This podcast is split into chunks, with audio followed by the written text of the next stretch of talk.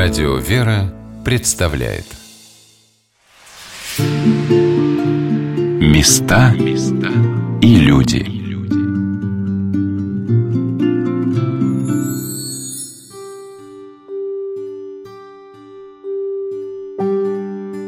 Богоявленский собор – ровесник города Орла – одно из первых каменных строений, памятник архитектуры федерального значения, был возвращен верующим в 1994 году.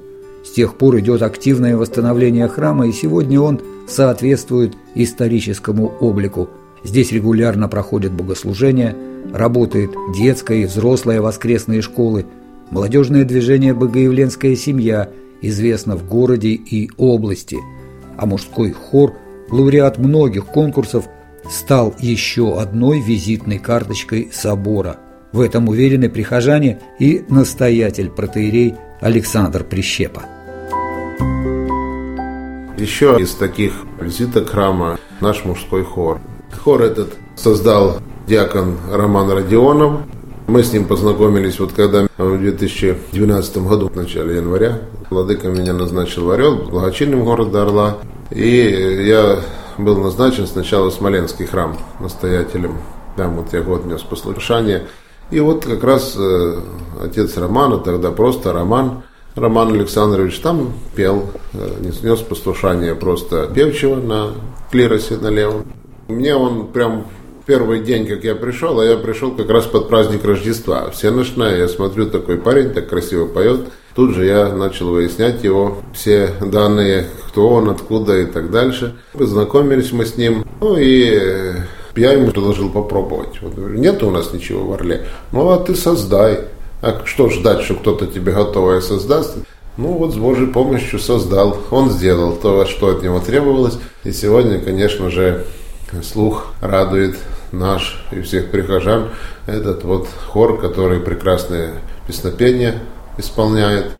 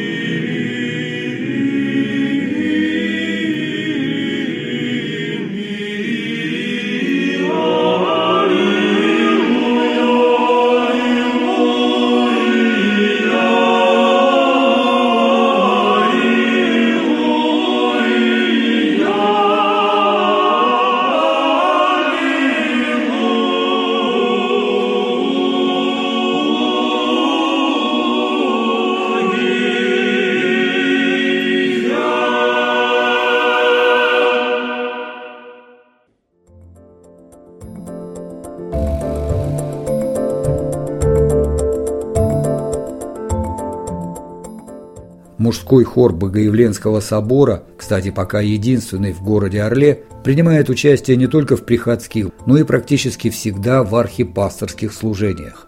С руководителем коллектива, диаконом Романом Родионовым, мы встретились для беседы вблизи собора на берегу реки Орлик.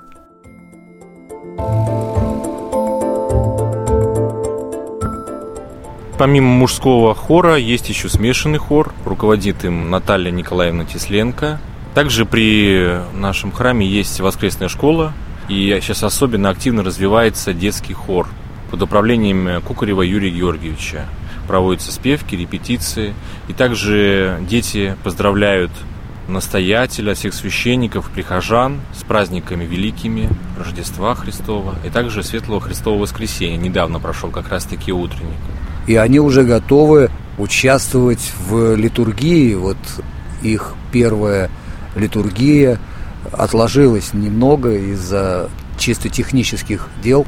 Да, совершенно верно, потому что вообще голос сам по себе это самый тонкий, искусный и хрупкий инструмент. А детский голос здесь вдвойне надо особую подготовку иметь человека, чтобы работать, донести до детского сердца. И поэтому я думаю, что все получится, вопрос времени, с Божьей помощью. И, конечно, эта литургия состоится, потому что все необходимое для этого делается, совершается. Ну, давайте к вам вернемся. Вот вы молодой человек, вы руководите мужским хором. Что случилось раньше? Ваш приход в церковь в качестве священнослужителя, в качестве регента, либо ваше занятие музыкой? Сначала, безусловно, это был приход в храм, потому что с детства меня тяготело церковному, тянуло ко всему церковному. Мои родители были набожными людьми, но сначала не так часто мы посещали храм по большим праздникам и воскресные дни иногда. Но вскоре при Иверской церкви, при Иверском храме нашего города образовалась воскресная школа, куда я захотел пойти. И вот так постепенно-постепенно год-два, и меня пригласили помогать в алтаре. Я начал прислуживать, помогать священникам в алтаре. И в этом храме были семинаристы, которые приезжали из Труд-Сергию Лавры, они были из этого храма же, из Иверского, и для меня они явились примером и вдохновением. Моя судьба уже, как можно сказать, в тот момент окончательно определилась. Я, не раздумывая, не колеблясь, хотел поступить в духовную семинарию, духовное учебное заведение. И подобно им также приезжать в свободное время в родной храм и петь, читать за богослужением. Так и начиналось, и я начинал читать, будучи еще пономарем, начинал петь, учиться. Специально, специализированного музыкального образования у меня не было. Мне помогал э, мой дядя, очень много он мне дал по музыке. Ну и потом впоследствии и пение под управлением Кокарева Юрия Георгиевича, о котором я уже говорил ранее, он организовал первый, можно сказать, мужской хор, который существовал на репетициях в основном, но вскоре уже мы стали петь и на службах. То есть это было развитие, это была динамика при владыке архиепископе Орловском и Ленинском Паисии это происходило. И вот так я посещал эти спевки, одновременно был в храме, ну и потом уже поступил эм, в духовную семинарию в Сретенскую в Москве, где уже более тесно начал заниматься музыкой, поскольку с Божьей помощью мне посчастливилось петь в хоре Сретенского монастыря, а там достаточно, ну, я бы сказал, высочайшие требования к певцам, поэтому приходилось соответствовать. И постепенно-постепенно уже мое сердце проникало любовь к хоровому пению и к музыке церковной. Но первоначально это, конечно же, приход к Богу. И вот сама работа по организации мужского хора, а как я понимаю, вы стояли у истоков создания этого коллектива, само руководство этими людьми, как это все осуществлялось, через какие, может быть, трудности вам приходилось проходить, что преодолевать, в том числе и в себе. Да, конечно, ни одно благое дело не обходится без искушений, без испытаний. И многие умудренные духовной жизни люди говорят, что если имеются преграды, на пути благого дела. Значит, оно действительно спасительное и нужное. Хор был создан в 2012 году по благословению нашего правящего архиерея, митрополита Антония. Также при поддержке, конечно, настоятеля отца Александра, благочинного Орловского округа. Первоначально был квартет мужской, это четыре человека. Мы пели по воскресным и праздничным дням, но потом впоследствии отец Александр благословил, чтобы других людей постепенно я начинал привлекать хор. Так и образовался наш коллектив. Сейчас в нем 8 человек. С Божьей помощью мы участвуем в богослужениях, участвуем в епархиальных мероприятиях, выезжаем с Ладыкой, когда он посещает храмы в области, сопровождаем пением за божественной литургии. Нам это очень нравится. Ребята все молодые, они все талантливые, увлекаются музыкой. Также они поют еще помимо церковного хора в государственном камерном хоре «Лик», и для них это, конечно, особая жизнь, потому что они приходят в храм не только исполнить песнопение, не только с точки зрения профессиональной, но и душу свою очистить, поскольку в храме невозможно быть только лишь музыкантом. Необходимо веру иметь, а эта вера будет помогать музыку в храме творить. Вот не знаю, насколько вы но наверняка э, члены вашего коллектива стоят перед выбором, а может быть все-таки заняться вот этим самым пресловутым шоу-бизнесом, начинать скапливать себе какие-то материальные блага, процветать, может быть, прийти к славе через светское пение. чтобы имя мое было прославлено на какие-то расстояния, его узнавали. Но они остаются людьми, преданными хору в храме. Почему это происходит? Вот давайте попробуем разобраться. Чтобы в этом разобраться, надо обратиться к истокам, наверное. Ведь как у нас было раньше, еще до революционной России, ведь все известные певцы, они пели в храмах. И Шаляпин пел в храмах, и прочие. И тогда, чтобы ты был узнаваемым, востребованным и известным, надо было петь обязательно церковную музыку. И все шли в храм как родоначалие культуры. Это храм это было как э, святая святых для любой культуры, не только божественной, но и человеческой культуры. Русская душа, она неизменчива во все времена. И тяга к храму, она всегда будет у человека. Потому что душа по природе и христианка, как сказал еще древний апологет Тертулиан, она стремится к Богу, каждая душа. Поэтому они совершенно не ограничены в своих творческом пути. Помимо храма, я уже говорил, они поют в разных коллективах. Кто-то и на светских мероприятиях сольно выступает. У нас есть такой певец, который поет сольно. Заканчивал музыкальный институт в Курске, вокальное академическое пение. И он при нашей филармонии поет арии различные, романсы и другие народные песни. Помимо того, надо сказать, что мы участвуем в богослужениях вместе с Ладыкой всегда. Мы поем народные песни. Когда у нас какое-нибудь мероприятие или фестиваль, или какой-либо концерт, то мы принимаем в нем участие, поем народные песни. Потому что они очень-очень близки, опять же, русской душе, русскому человеку. Ну и для нас это, безусловно, развитие. Условия для совершенствования вокальных и хоровых данных, совершенствования коллектива, индивидуальное совершенствование голосов, оно происходит здесь, либо все-таки большую часть ваш коллектив вынужден тренировать там, в том светском коллективе? Ну, конечно, и в светском коллективе они работают с профессиональным дирижером, с профессиональным человеком, который им рассказывает нюансы, тонкости. Но, опять же, каждый регент, каждый регент – это церковный дирижер, а каждый человек, который управляет хором, у него свой подход к певцам. Они все, как правило, выпускники э, музыкальных учебных заведений города Орла, будь то колледж, институт культуры, и имеют представление. У кого-то более развит голос, у кого-то чуть э, более скромный данный. Но несмотря на это, в хоре едиными устами, единым сердцем мы прославляем Бога. Конечно, они уже пришли с багажом. Они пришли уже с конкретными знаниями. Ну а мне предстояла задача их знания немножко причесать, под церковную уже манеру да. прибрать, сгладить. Поэтому мы этим и занимаемся на спевках, мы распеваемся, Конечно, делюсь своими мыслями, то, что почерпнул от дирижеров из Москвы, в том числе из Санкт-Петербурга, когда приходилось петь в разных и профессиональных, в том числе и коллективах. Пытаюсь что-то им донести, вместе обсуждаем. То есть для меня важен живой диалог с хором.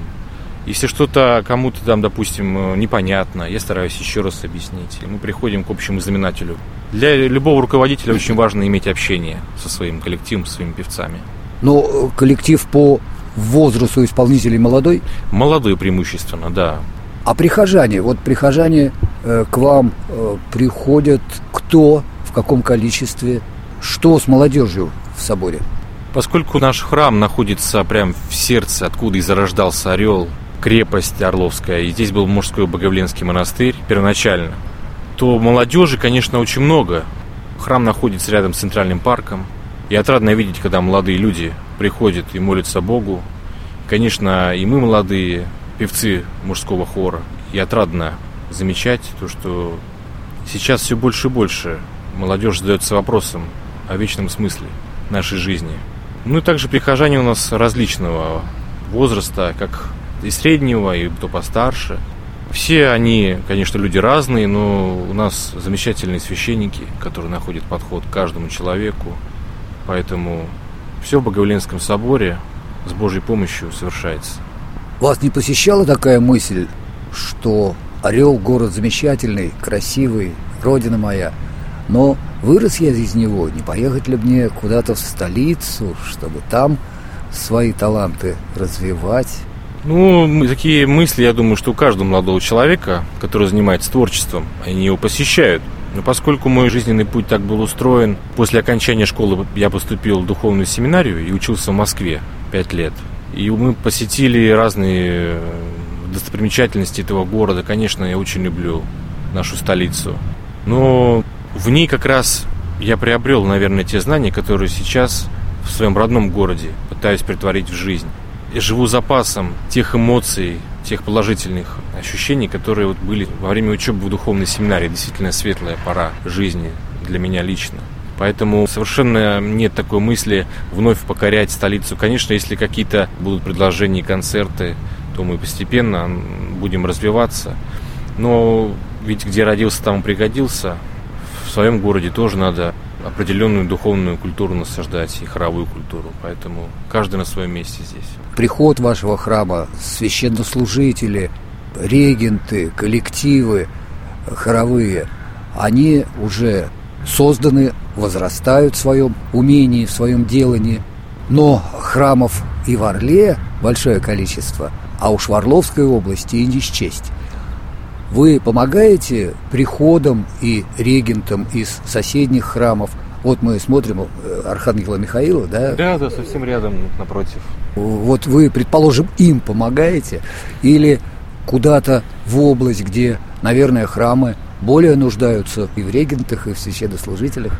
В городе у нас в каждом храме, я бы сказал, сформировались свои хоры, они достаточно неплохие, замечательные, в том числе вот в Иврском храме хороший смешанный хор. И вот в мужском Успенском монастыре тоже прекрасный хор, да и в других храмах. Примерно все они вот на одном уровне. Но везде как бы своя самобытная, разная традиция. Поэтому там есть каждого руководитель каждого хора. Разумеется, предложений там их поучить как это не имеет смысла. Вот что касается области, то ну, пока что предложений нет. Хотя, возможно, с удовольствием бы эти предложения стоило рассмотреть. А сами с такими предложениями, Вы знаете, я помимо того, что как бы регент хора, диакон, и у меня ну, достаточно много послушаний по храму, это и служба, это и репетиции с хором, поэтому здесь, как говорится, время, вопрос времени, даже не желания, а, наверное, времени. Что вы предложите послушать радиослушателям из репертуара вашего хора? Да вы знаете, Каждое песнопение особенно ценное и важное. Наш диск называется «Свети тихий». Это вечерний гимн, который поется на всеночном бдении и на вечерней. Наверное, я порекомендовал послушать именно его. Ну, мы в нашей программе только фрагмент его можем послушать.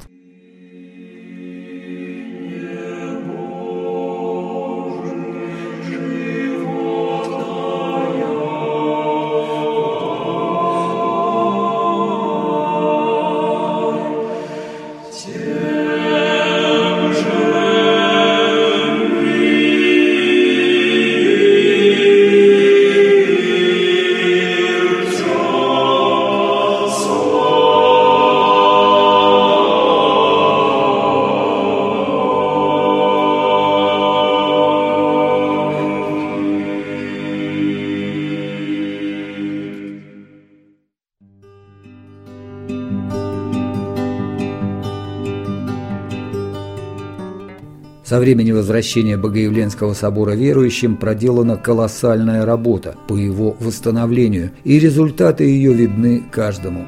Однако возникают новые задачи – завершение росписи храма, служение детской литургии, реставрация обветшавшего за годы здания для создания там православного молодежного центра. Но в поле зрения настоятеля протеерея Александра Прищепы дела, на первый взгляд, совсем незначительные. К примеру, разобраться и объяснить жителям, почему не работает на территории скважина, за водой из которой приезжали даже из других районов города.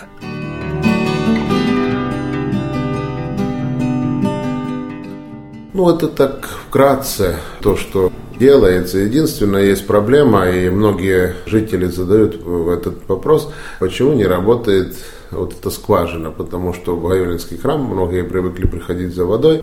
Хочу сказать, что эта скважина просто исчерпала свой ресурс.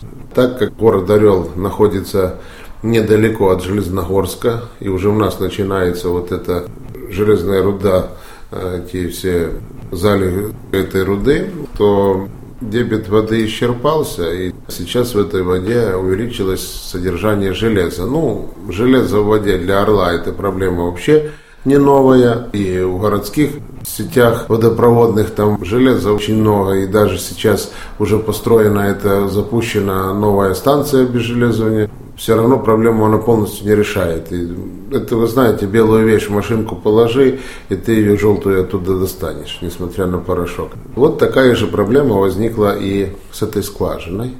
В истории Орла в этом месте, и на этом берегу, и на другом берегу Орлика в свое время было несколько скважин, они какое-то время работали, а потом их пришлось также замораживать, потому что вот как раз исчерпывается вот этот дебет воды, а дальше вода для такого употребления, она становится непригодной. Поэтому проблема может решена быть таким образом, что поставить станцию, мини-станцию обезжелезывания и через эту станцию пропускать эту воду, а сама станция очень дорогостоящая, то есть это где-то под миллион рублей если все это сделать, потому что она уже все-таки объемная, это надо еще одно помещение где-то там сооружать, чтобы ее туда ставить, через это все пропускать. Ну вот поэтому вот эта скважина не работает, поэтому ни священник здесь не виноват никакой, что он какой-то не хозяйственный, и не экономический тут фактор никакой не виноват, просто против природы, против Бога мы ничего сделать не можем, поэтому с этим надо смириться. Вот Богоявленский храм города Орла, вот Богоявленский собор. Прекрасные коллективы. Всегда я призываю к тому, чтобы было такое доброе отношение ко всем прихожанам, чуткое, это сегодня тоже одно из таких требований не только моих, а это требование жизни, требование патриарха, потому что куда бы человек ни пришел, если его там нахамят, потом может ему не захочется туда идти. Это, знаете, в магазин пришел хлеба буквально купить, да, если к тебе плохо отнесся продавец, ты в этот магазин больше не пойдешь, пойдешь намного дальше, но там, где тебя с любовью встретили. Это касается и больницы врача, это касается и билета на вокзале, когда и, и водителя маршрутки и так дальше. Ну а в церкви это особенно, потому что ведь люди приходят с разными проблемами. И в основном, конечно, приводит какая-то боль, горе, болезнь. И человек, когда заходит в храм, ему хочется получить утешение. А как Господь утешает? Вот через тех людей, которые там служат, совершают послушание. Место замечательное, пешеходная зона на том берегу, мост пешеходный, детский парк тут рядом, аттракционы. Народу много у вас бывает? Вы знаете, наверное, таких чисто постоянных прихожан не такое большое количество, потому что, видите, там вот рынок, там вот эти торговые ряды, там как бы не густонаселенный такой район. Но хочу сказать, благодаря Богу, у нас храм никогда не бывает пустой, особенно воскресные праздничные дни. Храм заполнен полностью, и вот как бы на первый взгляд кажется храм не такой уж и большой внутри, да? На самом деле он вмещает довольное количество прихожан. Я очень рад, что к нам приносят причащать ребятишек, деток и приносят, и приводят. Сначала их приносят, затем они своими ножками приходят. Воскресный день всегда, вот, наверное, не менее 40, а так вот и 50-60 деток причащается на поздней литургии. Вообще прекрасный приход. Все равно, пусть небольшое количество этих постоянных прихожан, ну, я думаю, что все равно оно достаточно для того, чтобы вот так вместе молиться, вместе решать многие проблемы. Ну и, знаете, конечно, спорный вопрос по поводу того, насколько нужно было устанавливать или не нужно памятник Яну Грозному, но его установили. И как бы там ни было, то почти все гости, которые бывают в нашем городе, им хочется посмотреть на этот памятник. Ну и поскольку памятник находится в такой непосредственной близости к храму, тут же и люди заходят, чтобы посмотреть храм. И разные, я смотрю, и артисты посещают наш город, и политики, они обязательно заходят, когда посещают вот этот памятник, стараются посетить храм. Еще одно, наверное, порадуюсь о том, что удалось найти вот мне средства и сделать освещение храма, подсветку, которая, я думаю, придала такой вид сегодня и самого храма, и вот это всех святская часовня, которая рядом находится. И сегодня я смотрю их фотографии и съемки Богоявленского храма, сердце радуется. И сам, когда в вечернее время проезжаю там рядом, мне это очень нравится. Я думаю, что это радует и глаз каждого горожанина. Места и люди.